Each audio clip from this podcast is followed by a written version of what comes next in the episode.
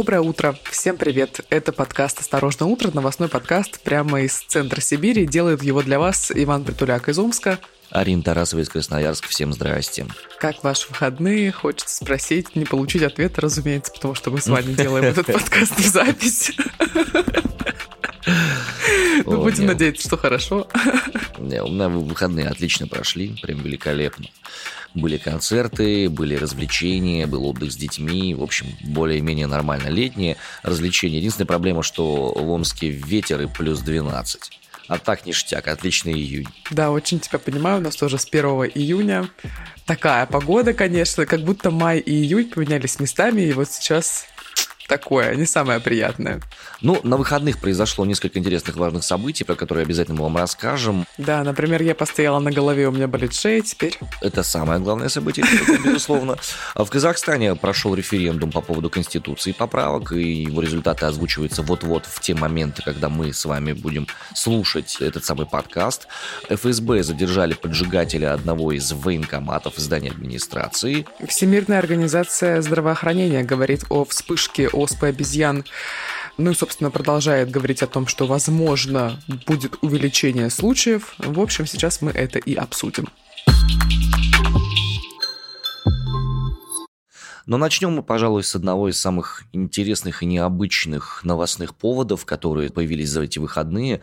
Значит, с чего все началось? Украинские СМИ 4 июня заявили о пожаре во Всехсвятском ските Святогорской лавры после его обстрела. Напомним, скит всех святых земли русской возвели в Святогорске в 2009 году на месте одноименного храма, который взорвали в 1947 году. Это восстановленный был деревянный храм с 17 куполами, который был построен в традициях русского зодчества 16-17 веков. Безумной красоты здание, очень красивое. И вот в результате обстрелов он сгорел. И вот тут у нас есть несколько заявлений о пожаре в Светогорской лавре. Минобороны России непосредственно обвинила вооруженные силы Украины в поджоге. В свою очередь, э, Украина обвиняет в обстреле российскую сторону. Официальная позиция Минобороны РФ звучит так. Украинские боевики подожгли деревянный скит всех святых земли русской Святогорской лавры, стреляли зажигательными патронами из крупнокалиберного пулемета, находившиеся к северу от Святогорска подразделения вооруженных сил России не ведут боевых действий в данном районе и не обстреливают Святогорский заповедник. Официальная позиция президента Украины Владимира Зеленского звучит так. Российская артиллерия сегодня снова ударила по Светогорской лавре в Донецкой области, уничтожен всех святский скит, он был освящен еще в 1912 году, впервые его разрушили во времена советской власти, впоследствии отстроили. И вот его сожгли. А он все-таки уже сгорел целиком? Он уже сгорел дотла, да. Он уже сгорел дотла, и э, мы видим, что здесь есть две информации, две позиции. Официальная позиция Российской Федерации озвучена, но есть противоположная позиция украинской стороны, и, судя по всему, как оно произошло на самом деле, мы сможем узнать только очень-очень сильно впоследствии. У нас нет оснований не доверять Минобороне Российской Федерации, но есть и позиция другая. Издание «База» утверждает, что в России задержаны двое подозреваемых в поджогах военкоматов. По данным издания, в Московской области задержан 29-летний Тимофей Мокий. Ранее сообщалось, что он был объявлен в розыск. По мнению следствия, он может быть причастен к попыткам поджога военкоматов в Балашихе и Щелково в мае. Оба военкомата были подожжены с помощью коктейля Молотова, но огонь быстро потушили. В Тульской области, как утверждается, задержан житель Тольятти, которого подозревают в попытке поджога комиссариата в Ясногорске. 31 мая неизвестный разбил там окно, а, топором он это сделал и кинул бутылку с легко воспламеняющейся жидкостью. Пожар также был быстро потушен. Официальных подтверждений задержания подозреваемых пока что нет, но с начала спецоперации России в Украине совершены попытки поджогов не менее 15 военкоматов и призывных пунктов в разных регионах, в том числе в Крыму и в целом по регионам России. Из интересного, неизвестные подошли к зданию администрации в Крымском поселке, опять же, со ссылкой на базу даем эту информацию, там кинули бутылку зажигательной смесью в здании администрации сельского поселения Пушкина. В результате в комнате для заседаний произошел пожар. Что характерно, уже получается у нас э, по военкоматам это уже 19 или 20 случай, что ли, по стране, да? Ну, уже зафиксировали не менее 15 э, случаев поджога. Вот, точную цифру я тебе не подскажу, но не менее 15. Не менее 15 получается. И в основном, по тем данным, которые есть в открытом доступе, атакуют комнаты, в которых находятся данные о призывниках, документы о военном призыве, и их стараются в первую очередь атаковать. Ну, или входные двери. Ну, как будто это неудивительно. Ну да, но при этом а, о человеческих жертвах не сообщается, судя по всему, их нет, по тем данным, которые есть в нашем распоряжении. И все это выглядит как, ну, такая, даже не знаю, как сказать, как форма высказывания, что ли, очень резкая, очень наглая, очень яркая какая-то такая, пылающая, но тем не менее как будто бы форма высказывания. По поводу высказываний. В соседнем нам Казахстане произошло интересное. Там референдум по поводу поправок в Конституцию провели. Но не как у нас, а несколько по иным условиям. На момент записи этого подкаста составила явка по итогам референдума 68,44%. Скорее всего, когда вы будете его слушать, уже будет повыше немного явка. Уже будут официальные результаты озвучены. Но вот в эти мгновения, когда мы пишем, там в 5.30 утра по Москве, пока официальных результатов этого референдума нет. С чего все началось? 29 апреля президент Казахстана Касым Жамарт Такаев предложил сделать референдум, чтобы внести изменения в Конституцию страны, чтобы укрепить курс на демократизацию. Поправки планировали внести в 33-ю статью закона. Основного э, в чем их суть? Они, во-первых, сокращают полномочия президента, не увеличивают, а сокращают, Арин. Это важно. Очень интересно, почему э, Такаев предложил вообще рассматривать этот вопрос на референдуме, чтобы сократились его полномочия. Да, казалось бы, как бы странная тенденция. Почему? Во-вторых, они усиливают роль парламента, в-третьих, они воссоздают Конституционный суд и укрепляют правозащитную сферу. Ну в-четвертых, они лишают Назарбаева статуса Елбасы, то есть отца народов. 5 июня прошел республиканский референдум. За ходом референдума наблюдало почти 300 представителей из 25 стран и 11 международных организаций. Вот тоже интересно, как бы, да, зачем наблюдатель международный, когда можно просто взять все самому сделать и посчитать. И в Конституцию под себя изменить, казалось бы, да. Зачем нужен был этот самый э, референдум? Ну, господин Такаев объяснил это следующим образом. Казахстану нужен переход к президентской республике с сильным парламентом. Он планирует переустроить политическую модель развития и обеспечить оптимальный баланс институтов власти. Кроме того, референдум он назвал залогом стабильности и неповторения кризисов, подобных январским событиям в будущем. По поводу январского кризиса очень рекомендуем послушать спецвыпуск, который сделали мы здесь в «Осторожно утро», когда события январские в Казахстане разворачивались. Нам удалось поговорить с очень крутыми специалистами, которые дали очень хорошую аналитику по поводу происходящего. Слушай, а может быть, э, там в Казахстане близятся выборы новые президента республики? Нет. Ты думаешь, э, Конституция, она только вот с выборами ближайшими связана, да? Ну, кое-где, может быть, и да, но там, судя по всему, пока еще нет. Ну, это просто все, знаешь, так звучит максимально сладко. Ну, как-то вообще совсем не верится. Да нет, скорее всего, там по подводным течениям идет большая-большая борьба с наследием Назарбаева, с людьми, которые являются его сторонниками, проводятся большие-большие проверки, большие всякие разные там чистки органов власти, органов силовиков и так далее и тому подобное. И, собственно, это по всему часть тренда, часть тренда по очистке Назарбаевского наследия. Ну что, оспа обезьян. Всемирная организация здравоохранения заявляет, что в мире заболело уже почти 800 человек, а вчера вечером писали о 780 случаях. Заболевших выявили в 17 странах, которые не считаются эндемичными для оспы. Случаи фиксировали с середины мая, если быть точными, с 13 мая по 2 июня. Во Всемирной организации здравоохранения заявляли, что не уверены, что распространение оспы обезьян среди людей удастся полностью сдержать. Вероятность дальнейшего дальнейшего распространения инфекции в Европе и других странах летом оценили как высокую. Заразиться оспой обезьян может любой человек, если он имеет тесный физический контакт с инфицированными. Среди симптомов заболевания – лихорадка, головная мышечная боль, увеличение лимфатических узлов, озноб, усталость и боль в спине.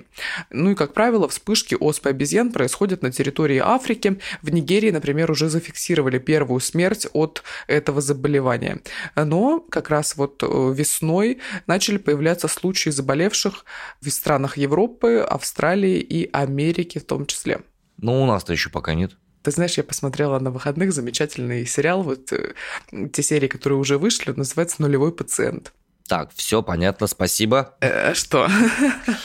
Боюсь, я таких сериалов не люблю. Почему? Ни Стивена Кинга не люблю, ни зомби-апокалипсиса не люблю, не знаю. Нет, нет, это российский сериал о вспышке ВИЧ в детской больнице в, в Калмыкии в Элисте. И вот э, там, знаешь, красной нитью через э, все вот эти четыре серии, которые уже вышли, проходит мысль о том, что в СССР не было двух вещей — секса и спида. И ты сейчас сказал вот эту фразу про то, что, ну, в России этого нет. И мне почему-то сразу вспомнилось, ты знаешь? Слушай, а это официально, ну как, э, это действительно красная нить или это, скажем, одно из художественных средств э, выразительности в этом сериале? Нет, ну так это же как бы такой общеизвестный факт, что действительно так заявляли в СССР, что нет ничего у нас ни спида, ни секса. Ну, вот тут есть определенный нюанс. Здесь как будто бы включается эффект Манделы, так называемый.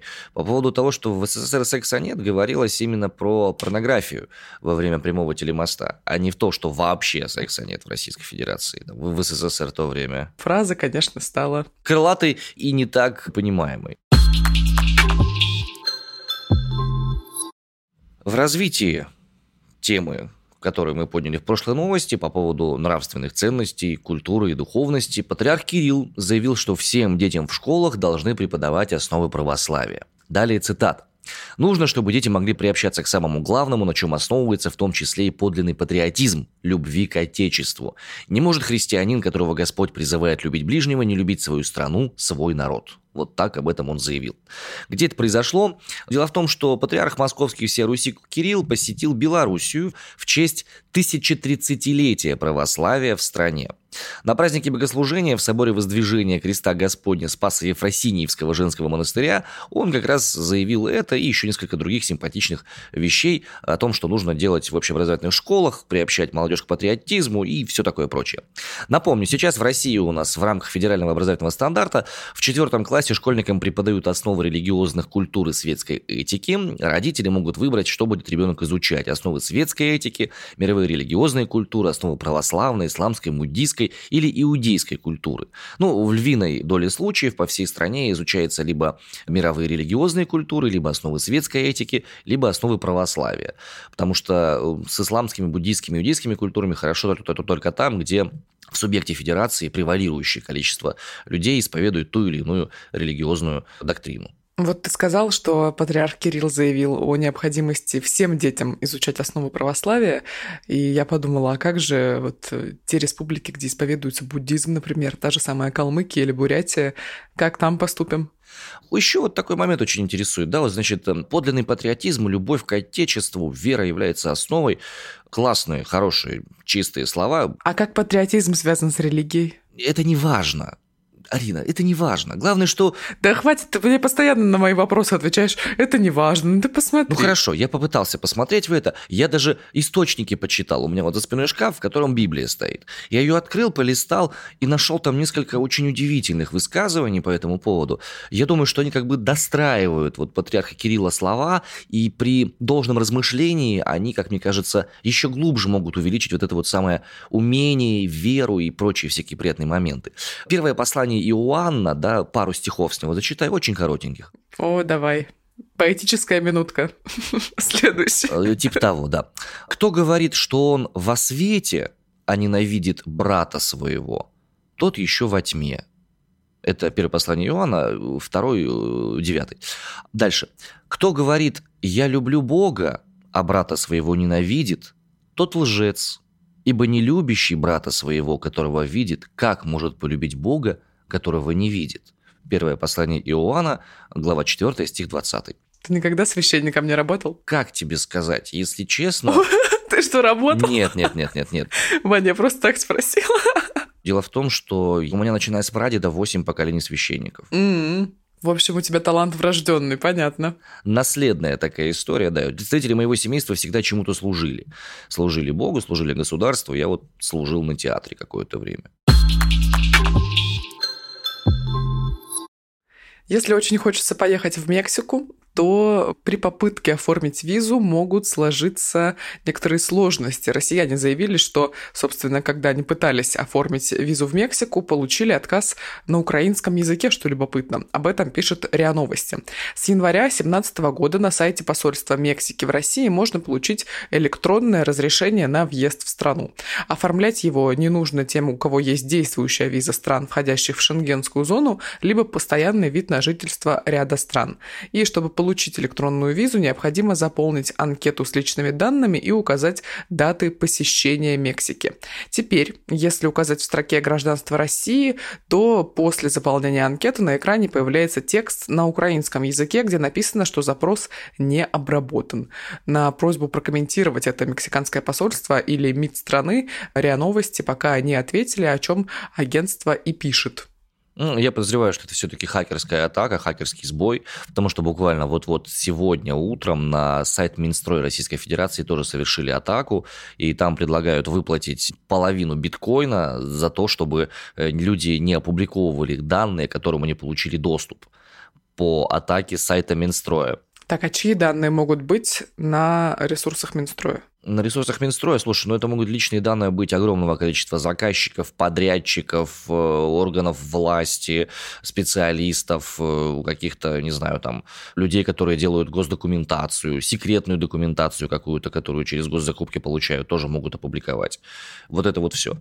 Работает информационная война, работает, работает периодически с разной степенью эффективности, но работает. Пара слов о грустных новостях, хотя, конечно, тут такое интересное сочетание получается. Наверняка многие из вас пользовались детским питанием Гербер. Вот почти наверняка. Так вот, там есть на упаковке лицо такое, младенчик на синем фоне, белый рисунок на синем фоне. У этого лица есть конкретный обладатель. Зовут ее Энн Тернер Кук. Энн Тернер Кук, ее детское лицо размещали на упаковке детского питания. Она, к сожалению, умерла. Ей 95 лет как будто она всегда всю свою жизнь была младенцем на самом деле из-за того, что вот ее так запечатлели на популярной упаковке. Конечно, да. Она стала логотипом продуктов компании Гербер в 1931 году. Э, согласно истории рисунка, художница Дороти Хоуп сделала набросок лица маленькой Энн Кук углем, отправила его в Гербер. Они выбрали именно ее, хотя им присылали сложные картины детей, которые были нарисованы маслом. И кто именно этот ребенок, держалось в секрете целых 40 лет. Ого. В итоге изображение этого счастливого здорового ребенка должно было стать лицом, которое запустило бренд, лицом, которое узнавали и любили любили во всем мире, об этом сказано на, на сайте компании официальном. Ну и вот э, CNN со ссылкой на сообщение компании в соцсетях утверждает, что э, Энн Тернер Кук, увы, скончалась в возрасте 95 лет. Ну, такое ощущение, что она еще очень долго будет в этом мире, потому что Герберт продолжает выпускать свою продукцию и вроде как не менял логотип. Вот, кстати, интересно, собираются ли они это делать? Если собираются, то это будет вот по такой же схеме работать, смена логотипа, типа они объявят какой-то конкурс, будут принимать рисунки и так далее. Тут есть ощущение, что детство это какое-то понятие вневременное и не связано с э, личностью конкретного человека. Н. Тернер Кук уже внесла свое имя в историю и даже свое лицо. Так, ну что хочу сказать вам. Есть хорошие новости для тех, кто всегда хочет оставаться молодым. Ученые перезагрузили возраст мышей. Они им вернули зрение и теперь пытаются омолодить весь организм. И следующим шагом хотят, собственно, сделать то же самое, но для людей. И говорят, что это реально, поскольку в организме хранится резервная копия информации о молодости. Так, заинтересовался? То есть, чисто теоретически, если я признаю, что я крыса, так я тебе говорю, следующий шаг для людей такое хотят сделать. А, да? Не обязательно признавать. Признавать. Ну хорошо, ладно, все окей. В лаборатории молекулярного биолога Дэвида Синклера в Гарвардской медицинской школе научились омолаживать мышей, как я уже сказала. Там использовали специальные белки, которые могут превратить взрослую клетку в стволовую, и исследователи вернули стареющие клетки грызунов к их более ранним версиям. Так ученым удалось восстановить утраченное старыми мышами зрение, но аналогичным образом можно обновить и другие системы организма, и у людей в том числе. Вот что говорит непосредственно непосредственно Дэвид Синклер, который занимался омолаживанием мышей. Далее цитата. «Мы думаем, что это может быть универсальный процесс, который может быть применен ко всему телу для перезагрузки нашего возраста. Сегодня у нас есть технология, позволяющая дожить до 100 лет, не беспокоясь о раке в 70, болезни сердца в 80 и болезни Альцгеймера в 90. Конец цитаты. Так, так, Арина, давай не будем. У нас и так уже продлили возраст э, людей, управляющих э, регионами Российской Федерации до каких-то неразумных пределов. Ну, ты, ты, понимаешь, почему я заинтересовалась? У меня шея болит уже тоже второй день. Я вот думаю, может быть, там что-то можно пофиксить. Ты прикинь, если вот сейчас все эти люди узнают, что ага, верхний же предел-то занятий госдолжности-то уже закрыли, руководящих, да, то есть его нету теперь верхнего предела, можно как можно дольше это все делать. Опять на политике. Вот, да, ну а как иначе? Вот найдут эту сыворотку для мышей, начнут ее вкалывать всем подряд. И что тогда? И сколько у нас будет? Все превратятся в мышей. Отрастут уши вот эти вот, знаешь. Хвосты, ну, класс. Будет мило очень. На самом деле, еще в 2007 году японскому исследователю Синья Яманаки удалось перепрограммировать клетки кожи взрослого человека, чтобы они а, вели себя как эмбриональные или плюрипатентные стволовые клетки, способные развиваться в любую клетку тела. За это он получил Нобелевскую премию. Но этот метод омолаживания имеет недостаток. Взрослые клетки, полностью переключенные обратно на стволовые, теряют свою идентичность. Они забывают забывают, что являются клетками крови, сердца или кожи, и это делает их идеальными для возрождения в качестве дневных клеток, но не подходящими для омоложения в прямом смысле этого слова. Короче, придумали там в Японии в 2007 году, но не до конца. А вот сейчас омолодили мышь. Если вы хотите чувствовать себя по-настоящему молодым человеком, то приезжайте к нам в Сибирь. Пойдите по лесам, залезьте на гору, искупайтесь в какой-нибудь из рек, типа там Енисей, там в озере, в Байкале, окунитесь на мгновение. Енисее целый год без изменений, температура воды плюс 4. И у нас есть сообщество людей, которые называют себя моржи. Наверное, они есть не только в Красноярске, да? Есть, есть. У нас тоже есть. Ну да, вот, и они купаются в Енисее круглый год, и зимой, и летом, и весной, и осенью. Такие вот есть ребятки. Вот, видишь, им не надо мышиной сыворотки. Они вот такие. Моржиная сыворотка какая-то у них там есть. В общем, приглашаем всех вас в Сибирь, благо, что отдых в этом году тоже вполне в себе может быть связан с поездками по России, по Российской Федерации. Есть у нас чего посмотреть, есть в Красноярске чего посмотреть, есть у нас в Омске чего посмотреть. Ой, ты знаешь, вот у нас еще есть пару минут. Я недавно познакомилась с человеком из Швейцарии. Он учился, ну и, собственно, продолжает учиться по обмену в России, в Москве, и поехал автостопом по России. И вот приезжал в Красноярск, и мы возили его в некоторые места. Так интересно вообще наблюдать за этим всем. Ну и радостно, конечно, показывать город. Просто потрясающе. Какая реакция это была? Он столбы видел, нет? Он в горах лазил? Э, да, да, он ходил на столбы, но, к сожалению, было туманно, поэтому там прям каких-то видов он вроде как не застал, насколько я знаю. Но был он очень много где, в очень многих странах, и в Аргентине, и в Новой Зеландии, ну, в общем, очень много где, и сказал, что Россия входит в его топ-5. А еще сказал, что ненавидит Америку. Класс, швейцарец. Ну, неплохо быть в стране, которая обладает вечным нейтралитетом в отношении вообще всего. Вот нравится мне это ощущение независимости, нравится. Симпатичное какое-то оно такое.